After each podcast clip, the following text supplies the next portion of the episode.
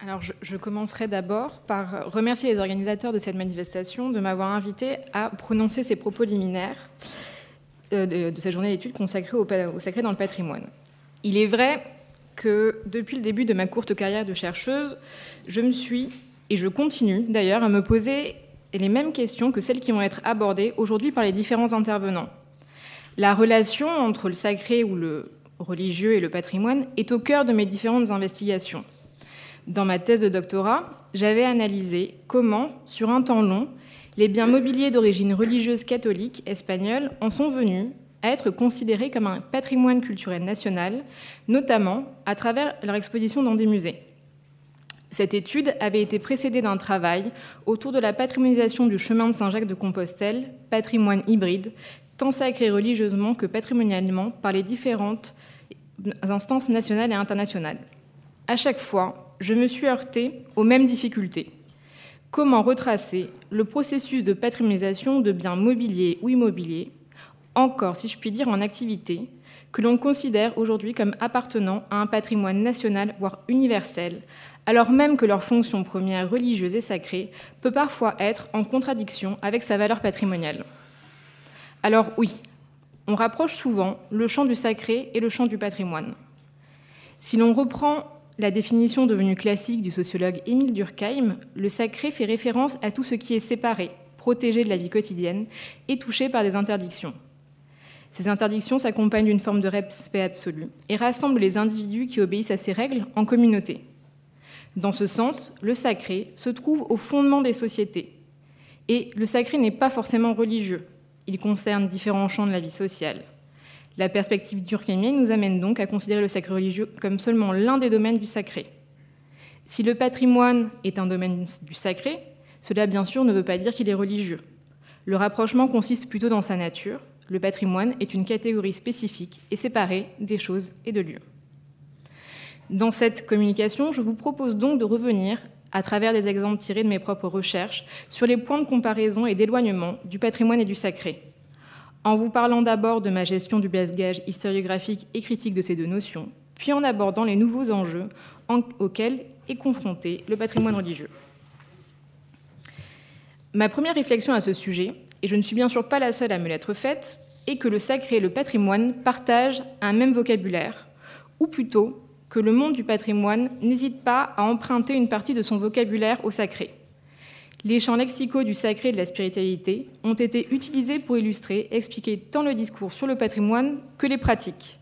Sacralisation, sanctuarisation, piété, foi, temple, conversion rituel désignent parfois les réflexions patrimoniales et ce, depuis les premiers écrits sur, les monuments historiques. Si l'on ne devait citer qu'un exemple, permettez-moi de faire référence à l'un des textes essentiels de l'historiographie du patrimoine culturel, celui d'Aloïs Riegel, qui intitule son célèbre essai Le culte moderne des monuments historiques. Dans ce dernier, il définit notamment le monument à travers plusieurs critères ou valeurs et parle même d'adeptes ou d'apôtres pour filer la métaphore. Mais il semble qu'Aloïse Riegel ne prend pas le temps de justifier ses choix. Tant peut-être son usage semble naturel et ne pose question.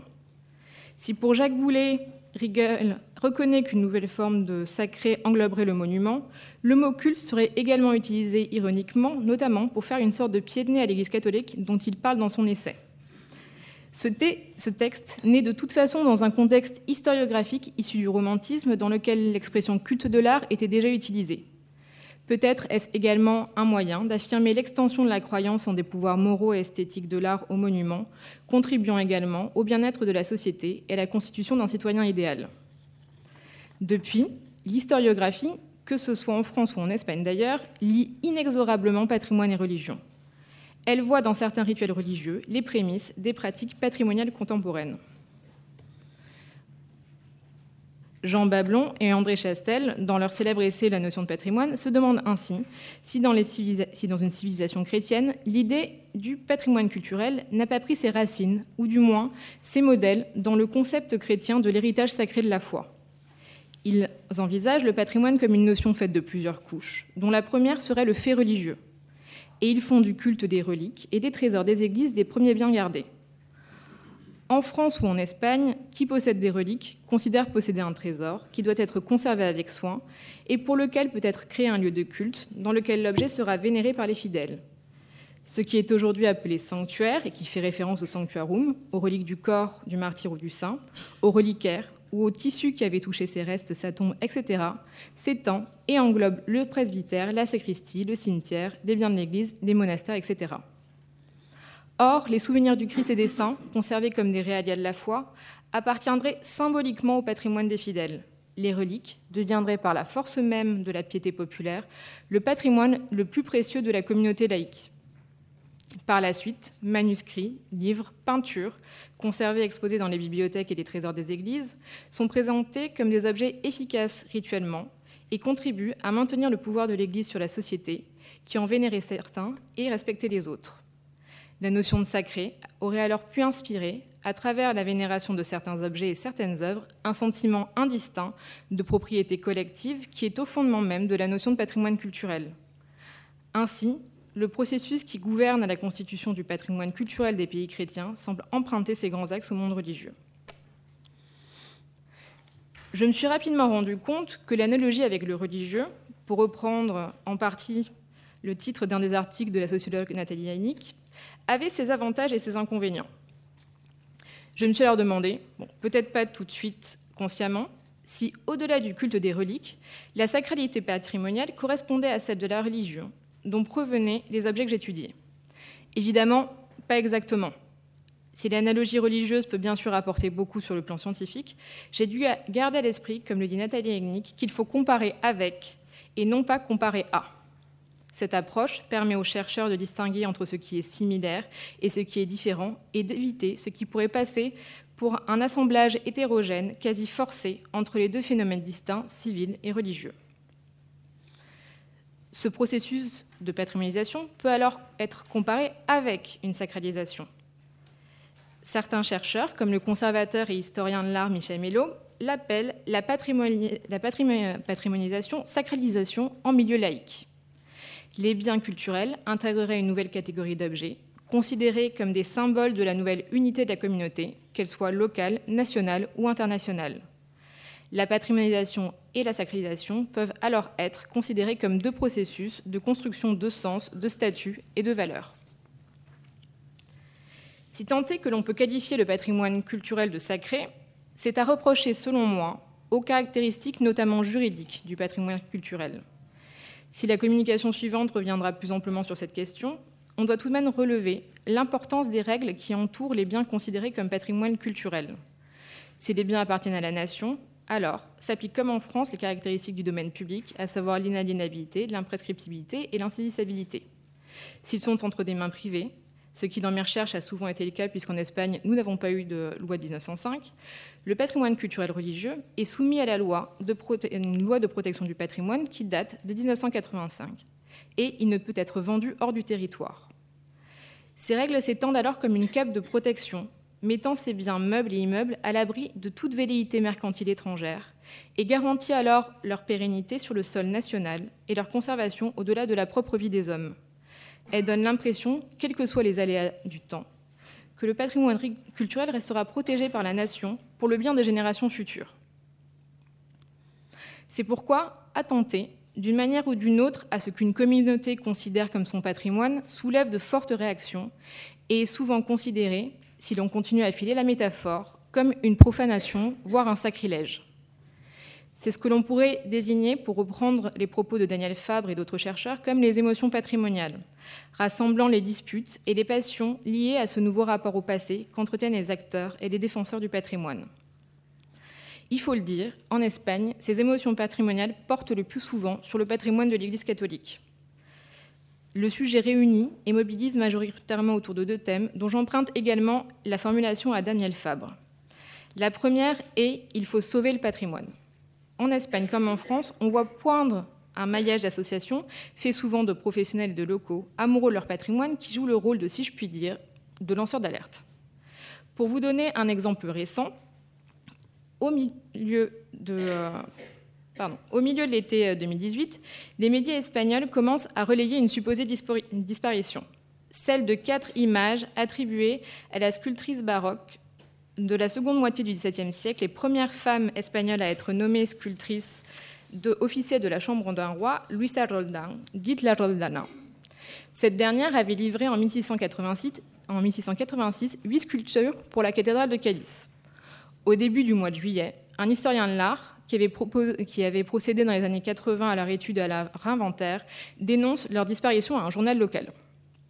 Il prétend que les œuvres gardées dans la crypte de la cathédrale jusque dans les années 2000 ont tout simplement disparu ou ont été jetées à la poubelle. L'affaire fait la une des journaux nationaux. Le diocèse, quant à lui, s'engage à procéder à une recherche dans ses différents dépôts, mais les quatre figures restent introuvables. Après un travail d'enquête policière, les images réapparaissent. Un architecte conservait depuis une douzaine d'années trois des quatre sculptures qu'il pensait de provenance italienne. Et la quatrième image était conservée chez un sculpteur, ami du premier, qui lui avait donné les trois images.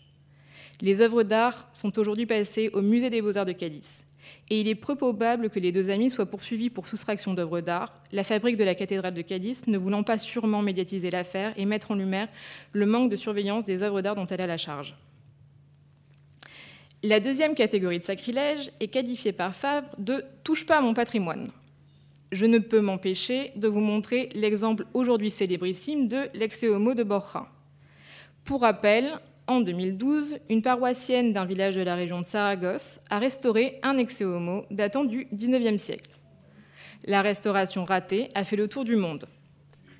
Malgré les retombées touristiques pour la ville de Borja et l'érection de cette dame en artiste ayant eu droit à sa propre exposition artistique, le cas d'espèce met en lumière le peu de contrôle avec lequel sont effectuées les mesures de conservation des œuvres d'art dans les églises espagnoles.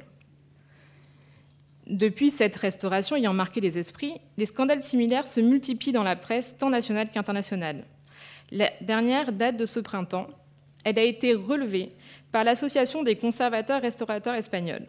Un Saint-Georges datant du XVIe siècle et conservé dans une église de Navarre avait cette fois été restauré directement par une entreprise de maintenance chargée des menus travaux dans l'édifice cultuel.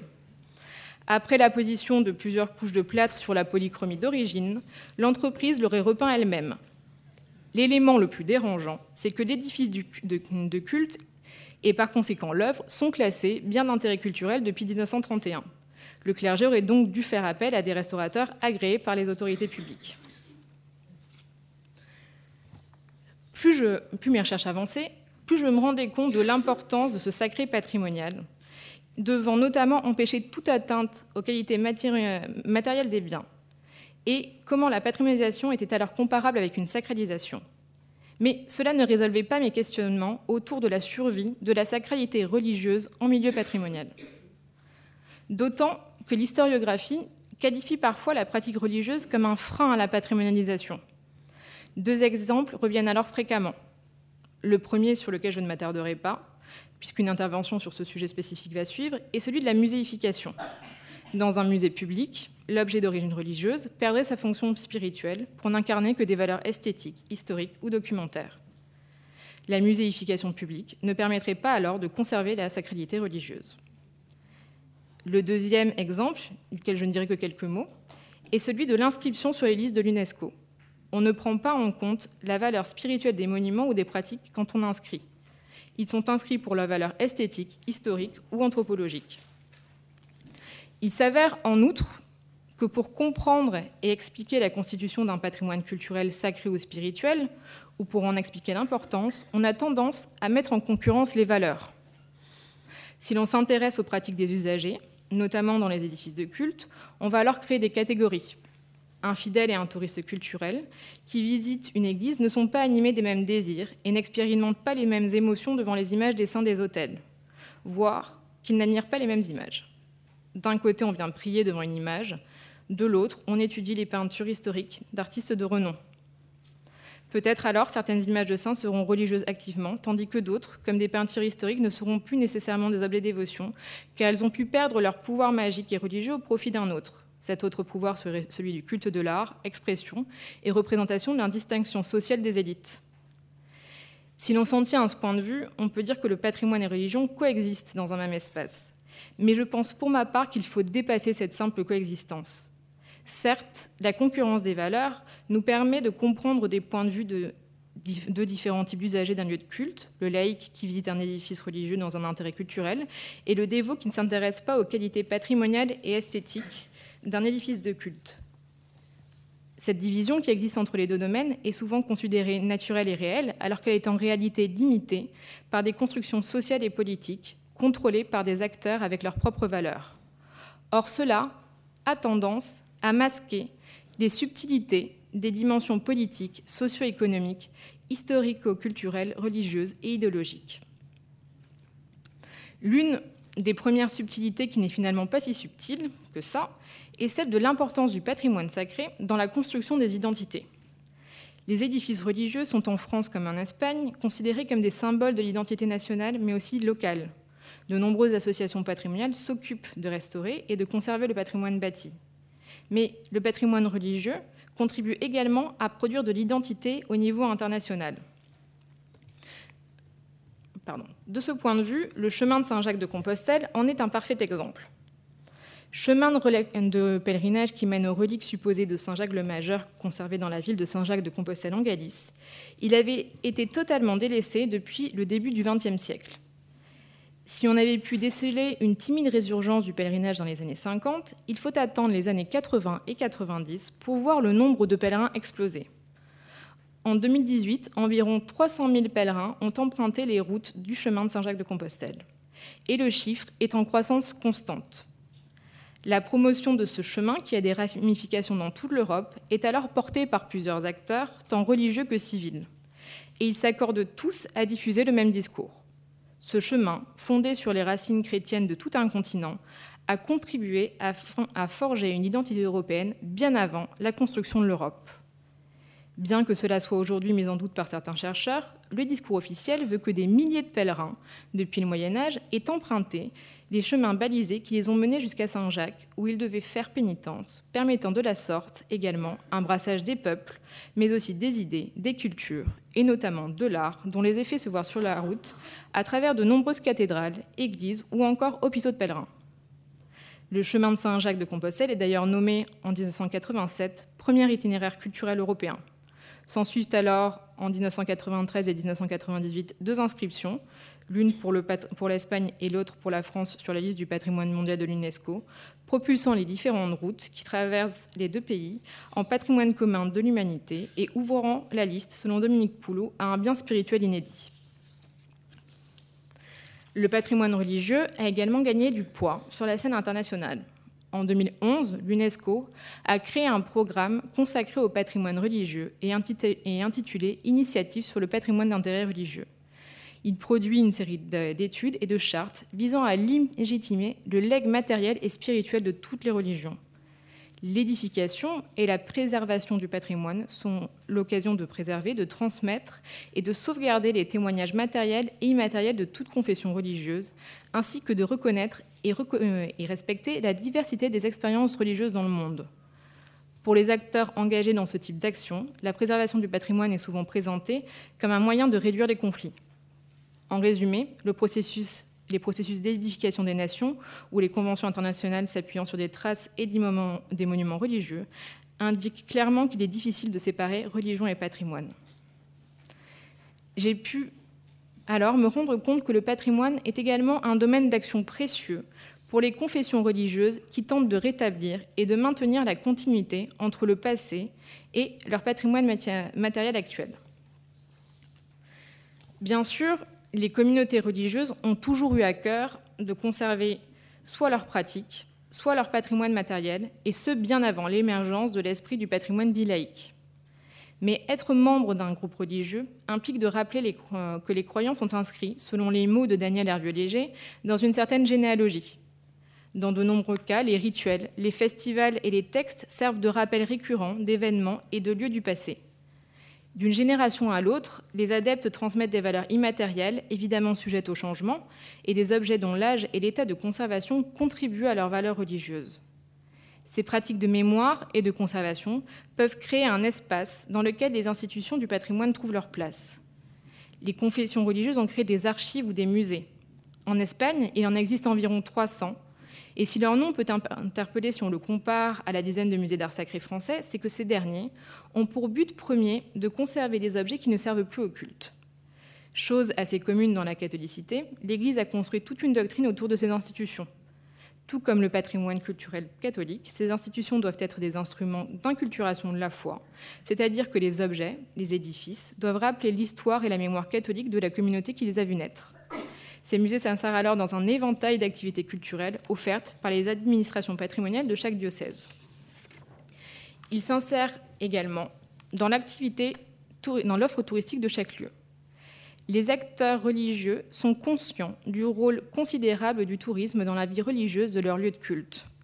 Les sanctuaires, les paysages, l'art sacré et les rituels nourrissent le secteur du tourisme culturel, qui est aujourd'hui l'un des principaux loisirs des sociétés contemporaines. Du point de vue des praticiens du patrimoine et des acteurs religieux, le tourisme, le patrimoine et la religion peuvent s'unir pour former une représentation très efficace des valeurs d'authenticité. Les objets du patrimoine religieux sont des témoignages de la mémoire, des signes tangibles du passé de la communauté des croyants, et en tant que tels peuvent être traités comme des éléments du patrimoine culturel.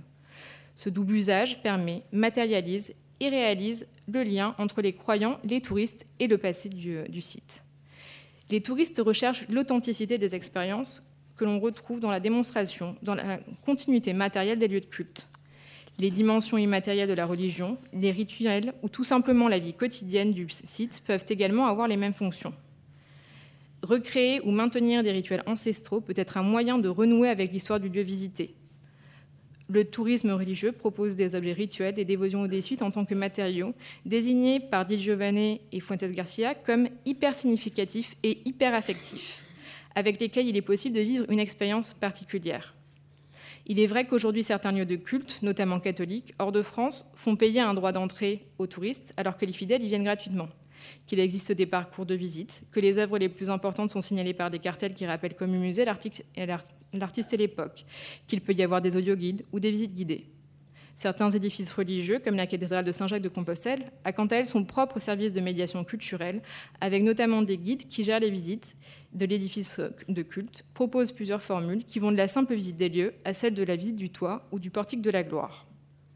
Dans tous ces édifices religieux, la seule restriction est temporelle, puisque les visites ne sont pas permises durant les heures de messe.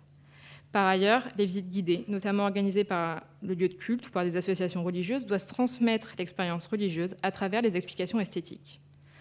Enfin, et c'est la dernière initiative dont j'aimerais vous parler aujourd'hui, le, patrimoine culturel peut certaines fois être le moyen, ou plutôt une base, pour réinsuffler le sacré religieux.